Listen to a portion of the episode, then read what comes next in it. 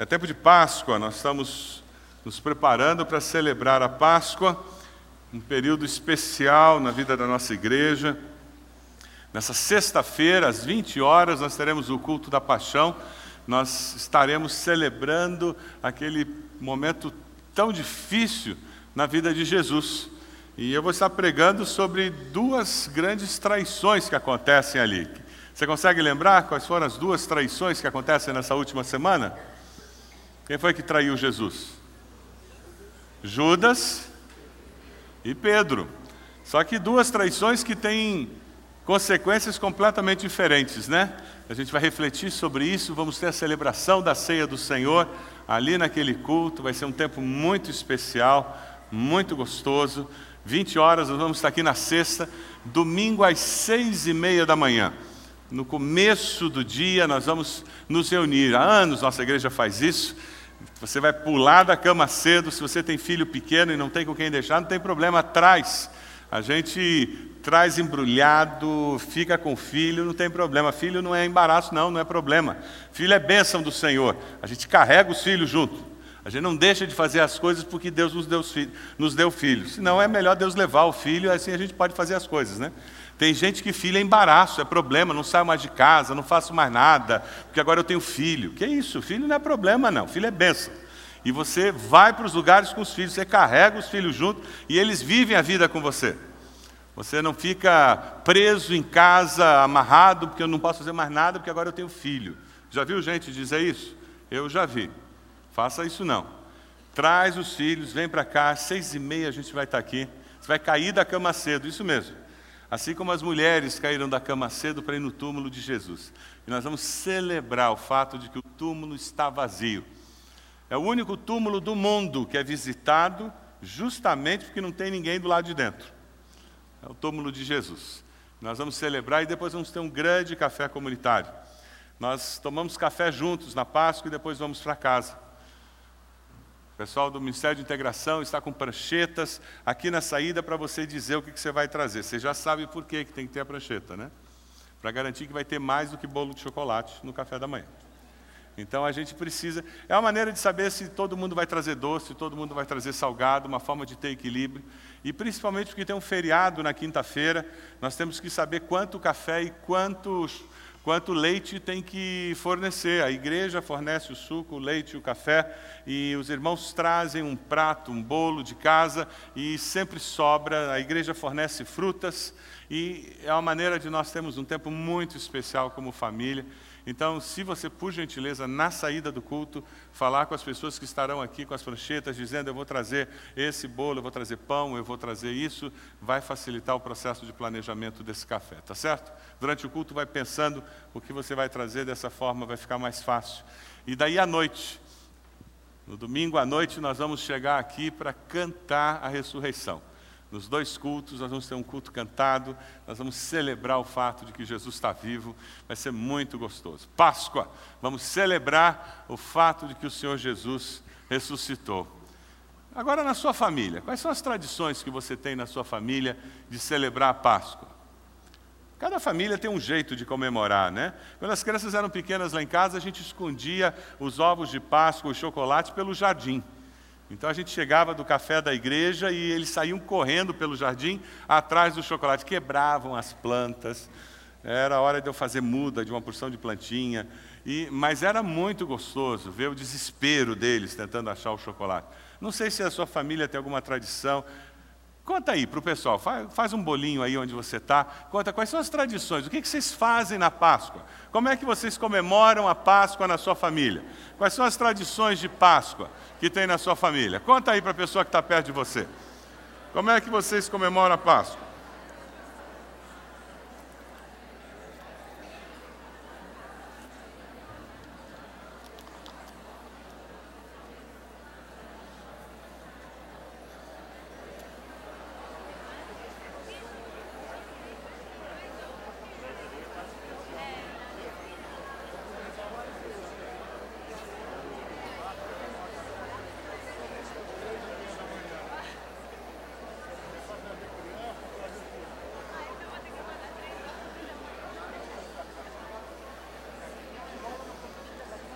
Tem família que tem que comer bacalhau, tem família que tem que almoçar no domingo. Outras têm que ter peixe, né?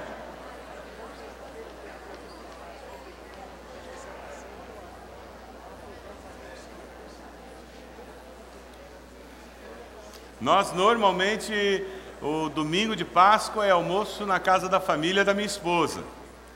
Então a gente sempre acabava fazendo alguma coisa na família do meu lado antes do domingo de Páscoa. A família de vocês também é assim, né? Você tem que fazer aquela divisão na família de um, na família do outro, e tem que ter esses acertos para viver bem. Você casa com alguém, você tem que viver bem com os dois lados. Já descobriu isso, né? E cada família tem um jeito, tem algumas tradições, e isso é bom. É uma oportunidade para a gente estar junto, para a gente celebrar esse momento que é o momento mais importante da cristandade, que é a celebração da Páscoa. Hoje nós vamos conversar um pouquinho sobre aquele momento em que Jesus entra na cidade de Jerusalém, aquele momento em que Jesus ele é recebido como rei, é a entrada triunfal. Eu vou pedir que vocês abram lá em Lucas, capítulo 19, versículo 28. Por favor, abra sua Bíblia. O Evangelho de Mateus e Marcos fazem menção a esse incidente. Jesus está indo de Jericó para Jerusalém, é um espaço de aproximadamente 30 quilômetros. Tem uma lacuna aí no esboço para você colocar 30 quilômetros. Jesus quase está chegando ao seu destino final. E essa entrada de Jerusalém tem alguns detalhes muito interessantes. Primeiro, que ela foi planejada cuidadosamente. Ali no versículo 34, o Senhor Jesus, ele planeja e ele dá instruções muito claras para os discípulos. Ele fala que precisa daquele animal, ele prepara tudo para que aquele ato profético seja cumprido conforme a palavra de Deus falava. E mais, aquela ida para Jerusalém, a entrada em Jerusalém, ela expressa muita coragem. Se você olha o versículo 47, você vai perceber que os chefes dos sacerdotes, os mestres da lei, os líderes do povo procuravam matá-lo. Jesus teve muita coragem. O último lugar que ele deveria ter ido parar naquela época era Jerusalém, porém ele tinha que cumprir o plano de Deus para a sua vida. E também aquela entrada de Jerusalém era uma proclamação real, diante da maior concentração de povo daqueles dias. O jumentinho na Palestina não era um animal humilde, sem expressão como nos dias de hoje, não, era um animal nobre. Quando alguém entrava numa cidade no jumentinho, isso simbolizava que era um rei que vinha em paz, alguém que promovia amor e paz à população daquele lugar. Quando Jesus entra em Jerusalém, seria natural gritar o que eles gritaram, versículo 38 eles dizem: Bendito é o Rei que vem em nome do Senhor, paz no céu e glória nas alturas. Quando você lê esse texto do versículo 38, vem alguma coisa à sua mente? Você já ouviu essas expressões em algum momento, em algum lugar? Onde que você ouviu isso? Em que período do ano você escuta isso? Natal, no nascimento de Jesus. Interessante, né? No começo da sua vida e no final da sua vida. As palavras são semelhantes. A diferença é que no começo da sua vida, quem é que diz essas palavras? Os anjos. No final da sua vida, os homens. Quando nós olhamos para esse texto, veja ali o versículo 28. Depois de dizer isso, Jesus foi adiante, subindo para Jerusalém ao aproximar-se de Betfagé e de Betânia, no monte chamado das Oliveiras, enviou dois dos seus discípulos, dizendo-lhes: Vão ao povoado que está adiante, ao entrarem encontrarão um jumentinho amarrado, no qual ninguém jamais montou. Desamarrem-no e tragam-no aqui. Se alguém lhes perguntar por que o estão desamarrando, digam-lhe: O Senhor precisa dele. Os que tinham sido enviados foram e encontraram o animal exatamente como ele lhes tinha dito. Quando estavam desamarrando o jumentinho, os seus donos lhes perguntaram: Por que vocês estão desamarrando o jumentinho? E eles responderam: O Senhor precisa dele.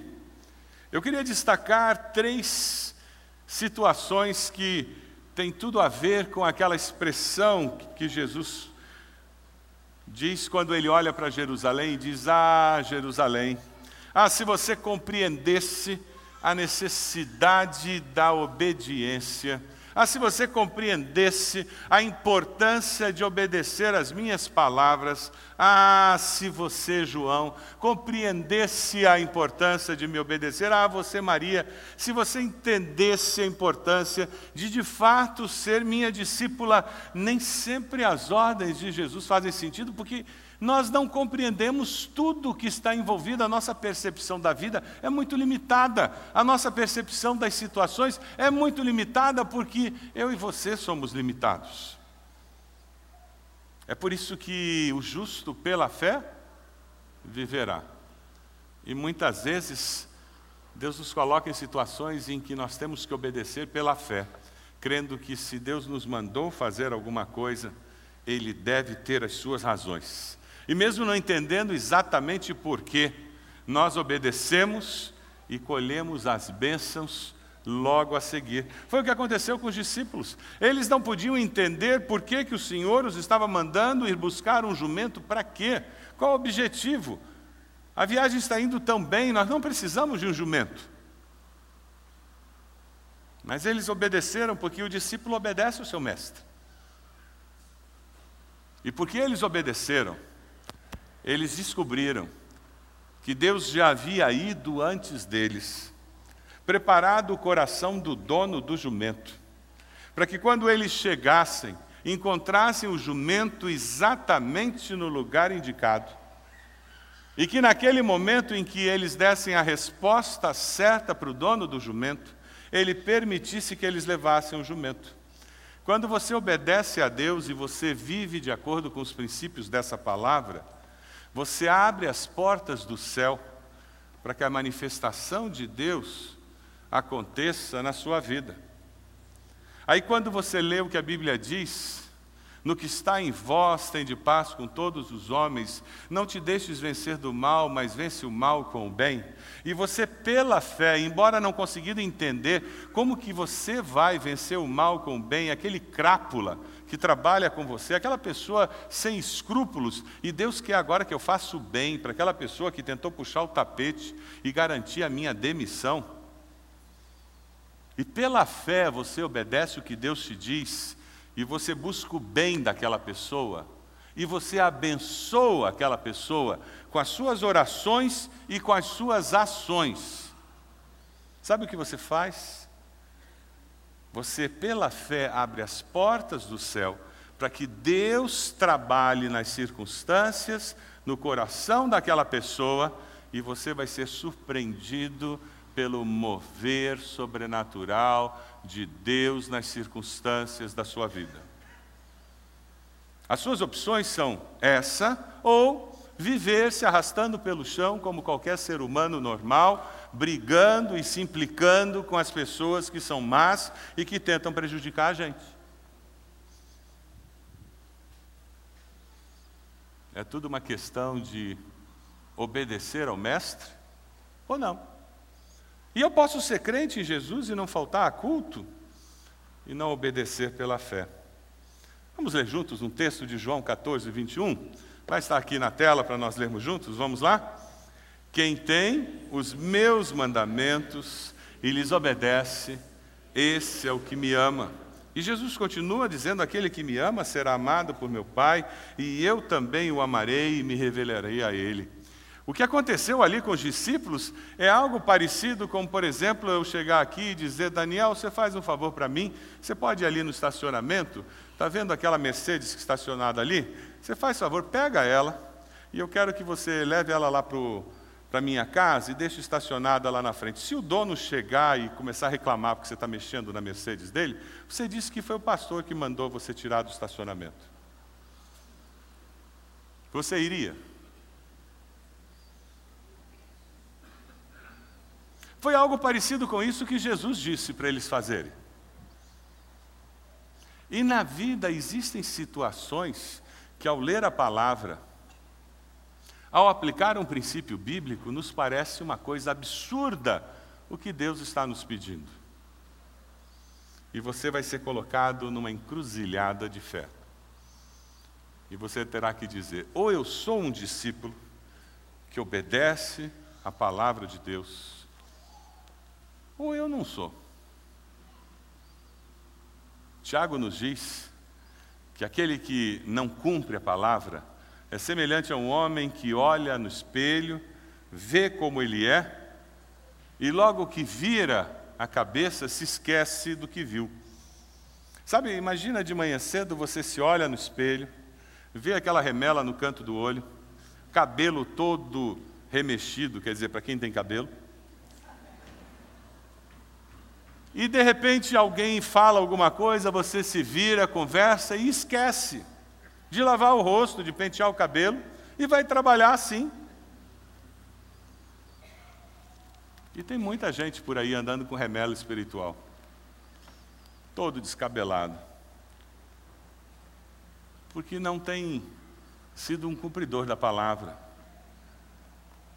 A palavra de Jesus é: ah, se você compreendesse a necessidade da obediência, assim como os discípulos viram o poder de Deus se manifestando, você também veria.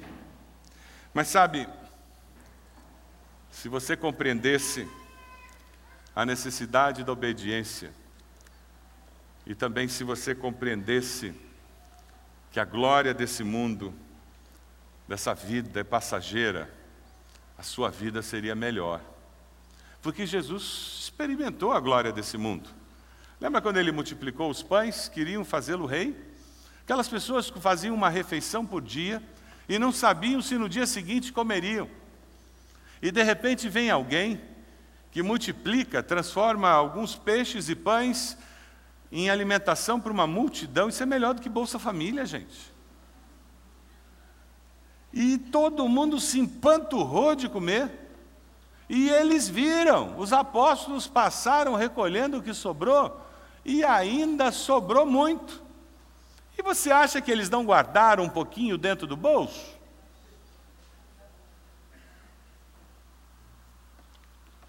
E eles queriam que Jesus fosse rei. Vamos dar uma olhadinha num filme que mostra esse momento de glória de Jesus, mas ele sabia que a glória desse mundo é passageira. Você sabe? Vamos dar uma olhadinha. Mesmo sabendo que seria morto pelos pecados da humanidade, Jesus tomou o caminho de Jerusalém. O povo se alegrou com a sua vinda e o aclamou como rei.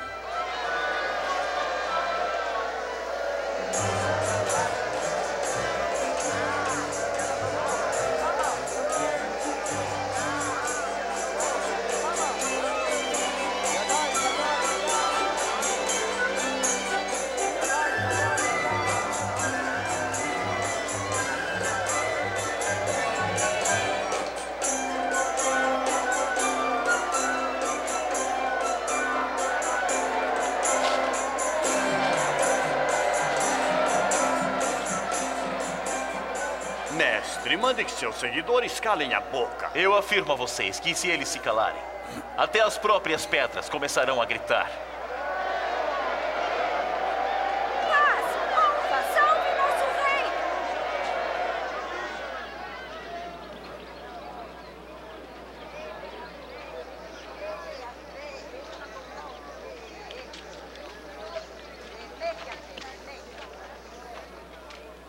Jesus se aproximou de Jerusalém e, quando a viu, chorou.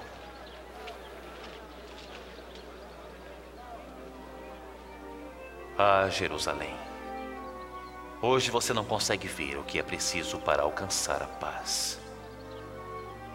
Chegarão os dias em que os inimigos te cercarão com trincheiras e te apertarão de todos os lados.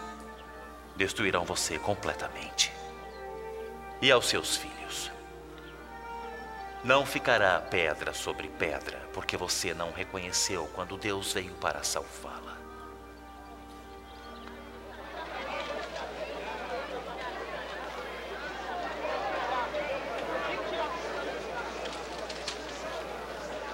O Santo Templo em Jerusalém tinha se tornado um centro de comércio, ao invés de um local de adoração.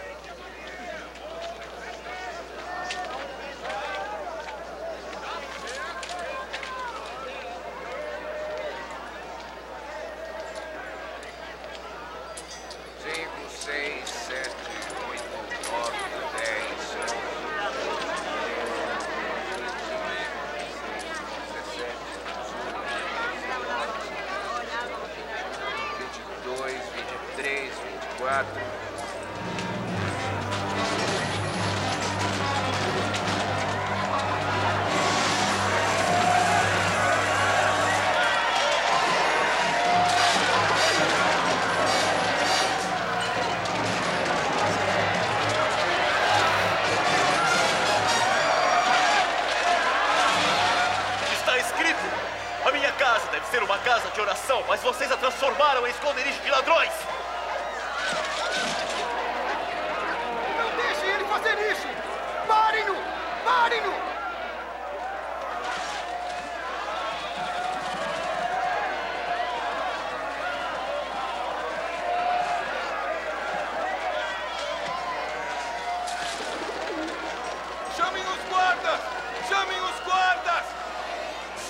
Oposição entre os líderes políticos e religiosos aumentou, porque o povo aclamava Jesus como rei. É impressionante como Jesus chega no momento de popularidade e ele não se deixa iludir. Ele sabia que aquilo era passageiro, que era uma questão de tempo para aquele povo que gritava Hosana, Hosana, começar a gritar crucificam, crucificam, crucificam. Aquelas pessoas que batem nas suas costas, o elogio no ambiente de trabalho, começarem a criticá-lo e a reclamar de você. É tão fácil aquelas pessoas que são seus amigos pela influência que você tem se tornarem seus inimigos, porque agora não interessa mais. Você não tem mais aquela influência. O meu pai, ele tinha uma plaquinha no escritório dele, uma pena que eu, essa plaquinha foi roubada. Nós fomos buscar as coisas dele no escritório, alguns dias depois da morte dele, e tinham roubado tudo do escritório. Também ele era diretor da colônia penal agrícola, né? Não sobrou nenhum aquário de peixes. Mas era tudo preso boa conduta que estava lá. A plaquinha dizia: não, não me pises quando você estiver subindo, porque eu posso estar por aqui quando você estiver descendo. E a vida é desse jeito. A gente sobe, desce, melhora e piora, e quem já tem um pouquinho mais de anos acumulados sabe que é desse jeito. É uma ilusão achar que porque eu fui promovido eu sou melhor do que os outros, ou porque eu tenho um pouco mais de dinheiro eu sou melhor do que os outros, ou porque eu me formei em alguma coisa eu sou melhor do que os outros. Eu tenho lá em casa um porco feito de madeira, com um rabinho de arame todo enrolado. O dia que eu me formei no doutorado, um irmão da igreja americana, que trabalhava conosco na, na missão hispana que eu pastoreava, ele trouxe um pacote de presente todo bonito, todo enrolado para mim. E ele era muito gozador, muito brincalhão, e eu sabia que não podia ser coisa boa vindo dele, né? E vendo aquele pacote principalmente, não tinha cara dele, porque parecia pacote feito por mulher, né? E eu olhei e disse: Isso aqui não é coisa tua e tua esposa não ia deixar você me dar um presente assim. Aí ele começou a dar risada e disse: É um presente pela formatura no doutorado. Aí eu abri o pacote, embrulhado num papel lá branco, tinha esse porco, bonitinho até o porco. Eu tenho lá em casa, e o rabinho de metal todo enrolado. Eu olhei aquilo e disse: Bonitinho. presente para doutorado, um porco de madeira com um rabinho de metal enrolado. Ele disse: É. Eu ganhei o mesmo presente quando eu terminei meu doutorado. Eu quero que você coloque no lugar que você veja sempre. Não interessa quão enroladinho seja o seu rabo hoje, você continua um porco. Não interessa quantos títulos você acumule, lembre-se, você continua o mesmo. E é verdade. Quando Jesus entra em Jerusalém, o que ele está fazendo é cumprindo uma profecia. Vamos ler juntos essa profecia de Zacarias 9, 9? Alegre-se muito, cidade de Sião, exulte Jerusalém. Eis que o seu rei vem a você, justo e vitorioso, humilde montado num jumento, um jumentinho, cria de jumenta. Jesus sabia que o que estava acontecendo com ele era cumprimento de profecias. Mais de 300 profecias se cumprem naquela vida de Jesus. Uma concentração enorme de profecias estão no nascimento, e agora uma concentração enorme de profecias está ali, naquele período da morte e ressurreição de Jesus. Tudo para que eu e você tivéssemos facilidade de crer nele. Deus sabe a dificuldade que nós temos de crer e confiar em Deus. Por isso que ele nos mandou essas profecias para que ficasse claro que não foi por acaso, que Jesus não é um acidente histórico, Jesus de fato é o Filho de Deus que veio para salvar todo aquele que nele crê, para que eu e você pudéssemos crer nele. Quando nós olhamos o que aconteceu com Jesus, e Jesus sabia disso, aquilo ali era passageiro. Quando você olhar um momento de glória, um momento de vitória, um momento de bênção, um momento que tudo dá certo na sua vida, celebre, curta, agradeça a Deus por isso, mas não se iluda. Porque a vida é multicolorida. Assim como existem momentos de muita alegria, existem momentos de tristeza. Como existem momentos de muita vitória, existem momentos de derrota. Porque nós estamos sujeitos a todas essas situações. É interessante porque Jesus sabia o que os religiosos estavam planejando, o que eles queriam fazer com ele. Jesus sabia como aquele povo com facilidade mudaria e ao invés de estar aplaudindo e falando que seja exaltado, bendito, aquele povo estaria dizendo crucificam. Ele sabia que aquele mesmo povo que colocava a roupa no caminho, com facilidade, trocaria Barrabás no lugar dele. Ele sabia que é melhor ser aplaudido por Deus do que pelo homem. Você tem buscado o aplauso de Deus? O reconhecimento de Deus? Quando nós buscamos uma vida de obediência, na realidade o que nós estamos buscando é a aprovação de Deus, é o aplauso de Deus. Nós estamos buscando a glória de Deus e não a nossa. Ah, se você compreendesse a necessidade da obediência, se você compreendesse que a glória desta vida é passageira. Você vive com essa consciência de que a glória dessa vida é passageira e por isso toda a glória que eu recebo eu preciso depositar aos pés da cruz?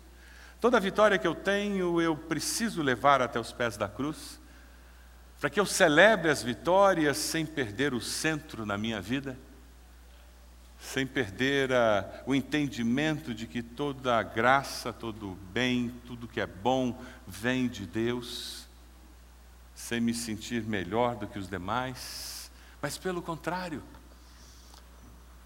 me encher com um coração grato reconhecido de que Deus tem me abençoado.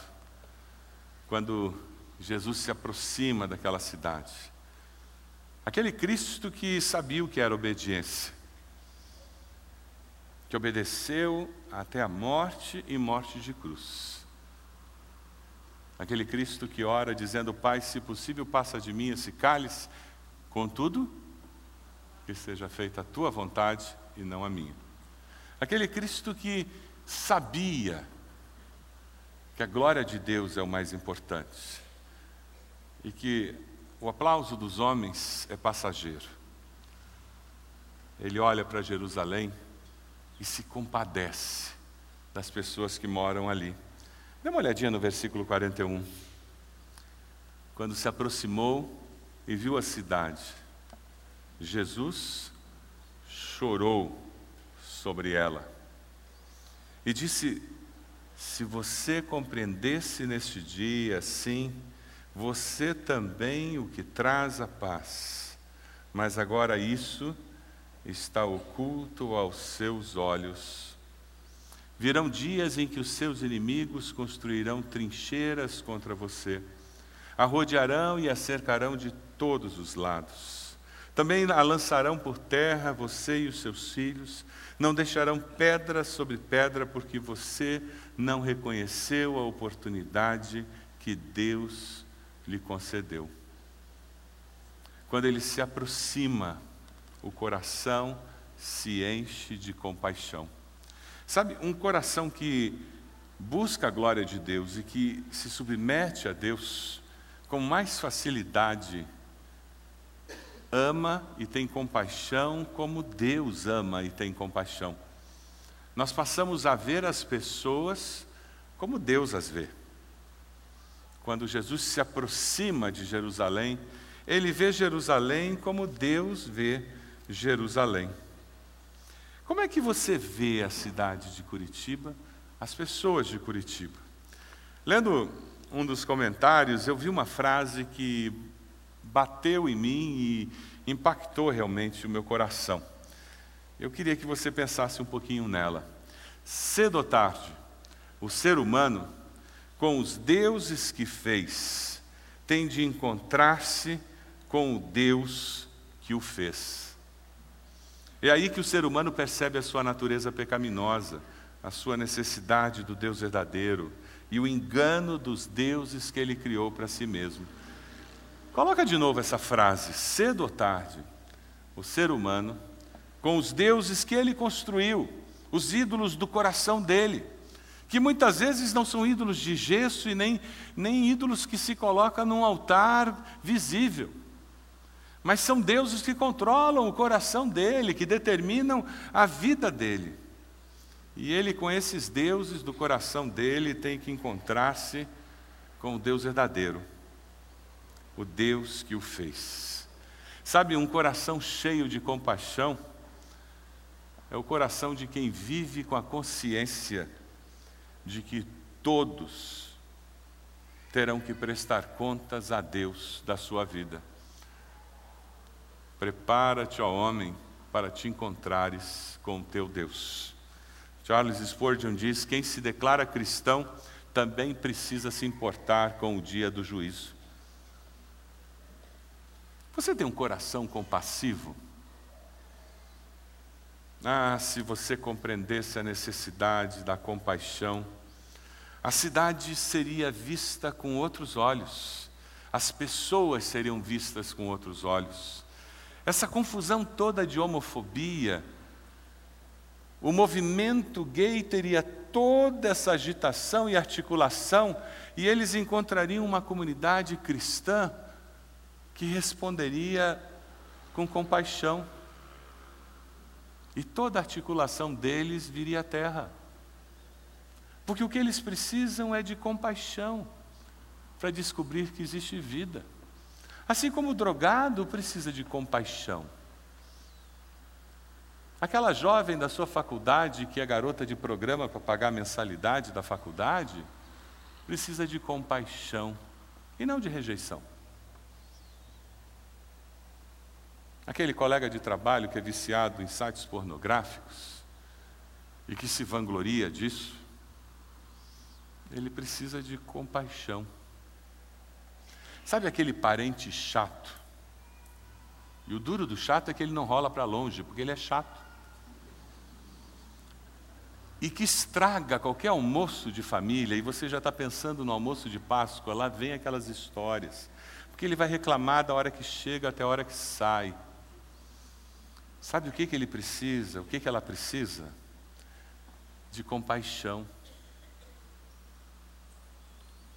Porque todos nós, precisamos de compaixão. Quando nós vemos as pessoas com compaixão, nós choramos por elas, como Jesus chorou. Veja o versículo 41, Jesus chora, chora sobre ela, porque ele vê pessoas religiosas. E aqui você vê um grupo de muçulmanos orando, rezando, fazendo o que eles entendem que é o caminho certo mas estão equivocados. Sinceramente enganados. Se sinceridade fosse garantia de alguma coisa, a vida seria diferente.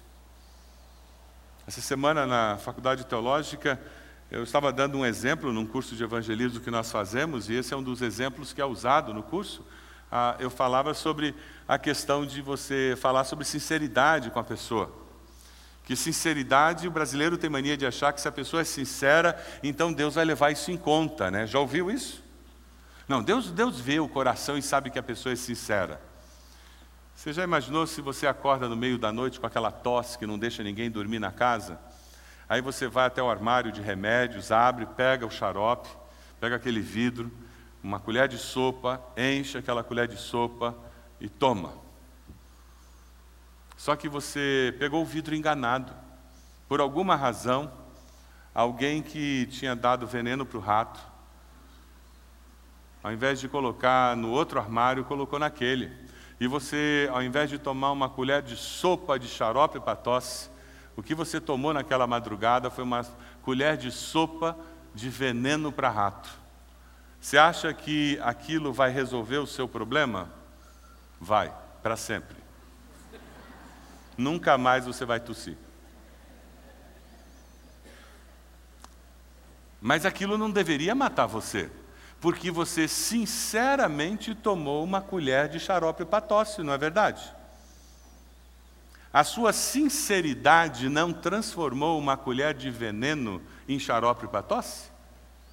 Não, não transforma. Continua sendo veneno. Uma pessoa sincera com o objeto errado da fé vai queimar no inferno.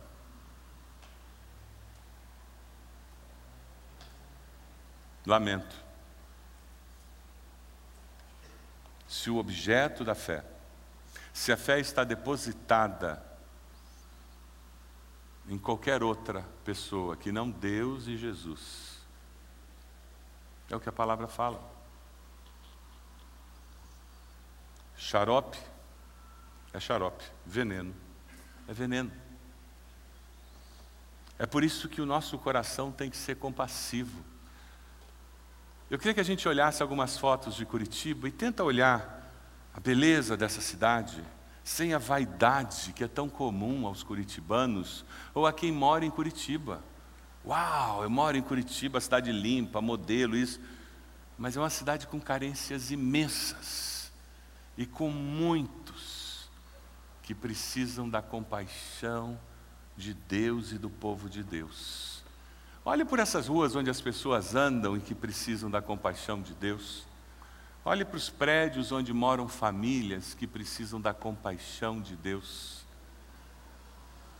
Olhe para as necessidades das pessoas. Jardins bonitos, mas o contraste de uma cidade que tem um jardim desse e que tem pessoas que vivem comendo do lixo da cidade, que vivem do lixo da cidade e que moram em jardins não tão bonitos na cidade. Pessoas que se educam na cidade e que, cheias de vaidade, se sentem superiores às outras, porque sabem recitar alguns filósofos, alguns pensadores, e que por isso pensam que sabem mais do que os outros. O seu coração se enche de compaixão. Esse é o trabalho do povo de Deus chorar pela cidade, pelo povo da cidade, como Jesus chora. Deus se compadece do homem que permanece na sua maldade, do arrependido que ouve a sua voz e o segue. Quem sai da nossa igreja e sai pela BR, qualquer pessoa que sai da nossa igreja e sai pela BR à noite, vê as prostitutas aqui perto do posto. O nosso coração tem que se compadecer delas, vendendo o corpo para pagar as contas, correndo risco de vida, porque elas se vendem para caminhoneiros.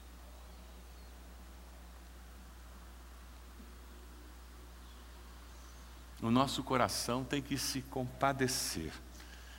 Um escritor inglês observa que Cristo manifestou a sua dupla natureza ao derramar lágrimas como homem em uma situação que ele havia predito como Deus. Como Deus, ele havia dito que ele entraria na cidade, que ele seria aclamado e que ele viveria toda aquela situação.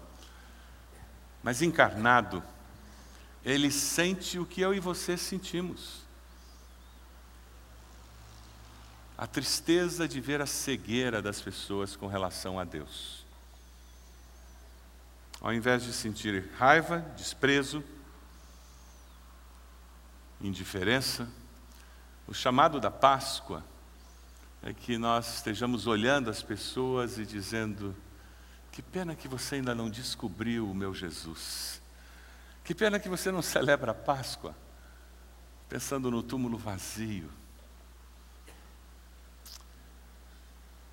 Riley fala: as lágrimas de Jesus são as lágrimas de Deus quando vê a dor e o sofrimento desnecessário em que se envolvem os homens na sua insensata rebelião contra a sua vontade.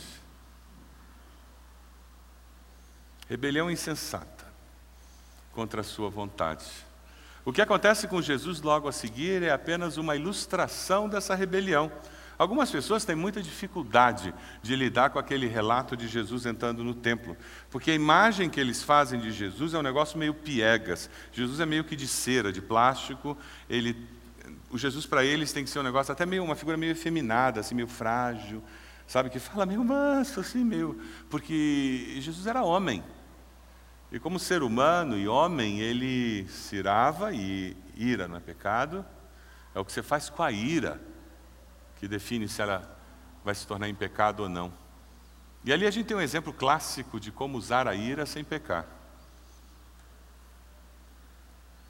Sabe qual era a situação do templo? Os historiadores dizem que os sacerdotes haviam tomado conta daquela parte do templo.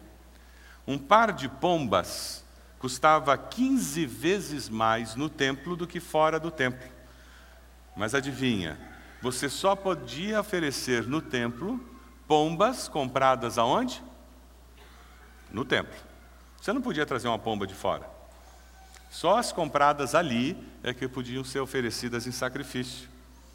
Todos os postos de venda que existiam no templo, adivinha quem que eram os donos? Familiares dos sacerdotes. Parece coisa do congresso, né? Os animais, eles eram comprados dos familiares dos sacerdotes, eles tinham que ser perfeitos, e para você oferecer no templo, você tinha que comprar daqueles vendedores ali. As ofertas em dinheiro e o dinheiro usado para fazer compras no templo era uma moeda local. Eles criaram uma moeda do templo. Então você chegava de onde quer que você chegasse e você tinha que trocar o dinheiro que você tinha na moeda do templo. Adivinha quem controlava o câmbio? Esses mesmos. É, uma comparação grosseira seria como se eu, como pastor da igreja, fosse o dono da livraria, dono do restaurante do almoço e da cantina, cobrando preços exorbitantes e todo mundo fosse obrigado. Vocês eram obrigados a vir aqui à igreja, porque naquela época o judeu tinha que vir ao templo e vocês tinham que vir aqui ao culto e tinham que comer aqui, não tinha opção. E digo mais, tem que comprar livro ali, não pode comprar fora, não. Dá para entender por que, que Jesus, no versículo 46, faz um elogio a eles? Olha o elogio de Jesus no versículo 46. Covil de ladrões. Não existia mais compaixão para com as pessoas. As pessoas eram massa de manobra. Os relacionamentos eram interesseiros. Isso acontece quando não existe compaixão no coração das pessoas, dos líderes. Quando os relacionamentos são baseados em interesse. Um usa o outro. Há algum tempo atrás, uma pessoa começou a frequentar a nossa igreja e, conversando com essa pessoa, ela deu uma palavra que abençoou demais meu coração. Eu disse: Como é que está sendo a experiência de frequentar uma igreja? Ele nunca tinha frequentado a igreja. Ele olhou para mim, deu uma risada e disse: Está sendo bom demais. Eu estou achando muito interessante, porque o olhar das pessoas é limpo. As pessoas não têm uma agenda oculta. As pessoas conversam com você simplesmente conversando. Essa pessoa ela trabalha num ambiente muito politizado e como ela tem uma posição de influência, então ela o tempo todo lida com indivíduos que chegam perto dela e sempre tentando manipular a influência dela e sempre com uma agenda oculta, querendo conversar e dizer determinadas coisas para levá-lo a chegar a determinadas conclusões. E igreja tem que ser isso mesmo. Nós somos quem somos e nos relacionamos de coração aberto porque somos família de Deus e nós estamos tranquilos e podemos amar e nos deixar amar, e podemos, com compaixão, abençoar um ao outro. E quando nós saímos daqui, o que, que nós fazemos? Nós fazemos o mesmo, com compaixão e com amor. Nós olhamos para as pessoas e abençoamos a vida delas. Você pode imaginar você começar a se relacionar com aquela pessoa do apartamento de cima que reclama o tempo todo e vive fazendo barulho na sua cabeça, e você se relacionar com compaixão, já imaginou aquela pessoa de baixo que reclama dioturnamente de qualquer barulhinho na sua casa e você conseguir conversar com compaixão? Sabe aquele vizinho que o filho toca guitarra e bateria até as 11 da noite? E você conseguir conversar com compaixão?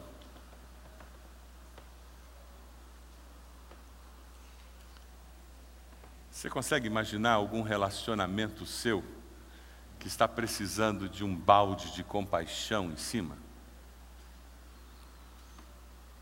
Quem sabe é o seu relacionamento conjugal, que anda meio seco, parece mais cobrança de supervisor para gerente do que um relacionamento de compaixão entre duas pessoas que se amam.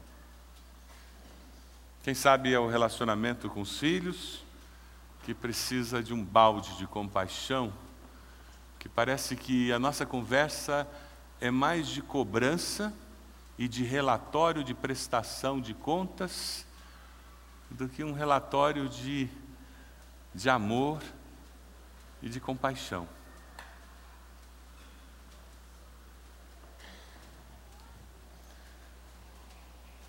Três perguntas para encerrarmos essa mensagem. Jesus disse: se você compreendesse a necessidade da obediência, então você viveria demonstrando o amor de Deus e obedecendo os seus mandamentos. Você quer viver assim? Sim ou não? Você está disposto a, pela fé, obedecer os mandamentos, mesmo quando você não entender tudo? Esse é um desafio. Qual a sua resposta a esse desafio?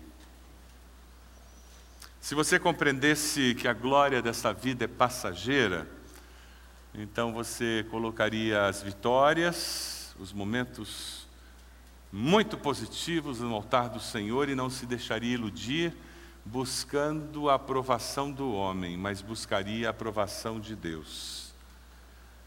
Você quer viver assim? Buscando a aprovação de Deus, o aplauso de Deus, e colocando o aplauso que você recebe das pessoas diante de Deus, reconhecendo que é bênção recebida dele?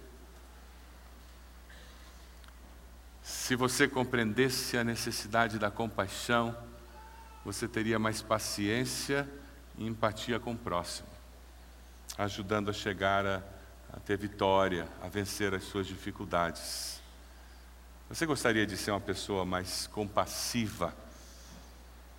com os seus na sua casa, ter mais compaixão com aquelas pessoas que moram ao seu redor, que trabalham com você, ter mais compaixão. Isso é uma decisão.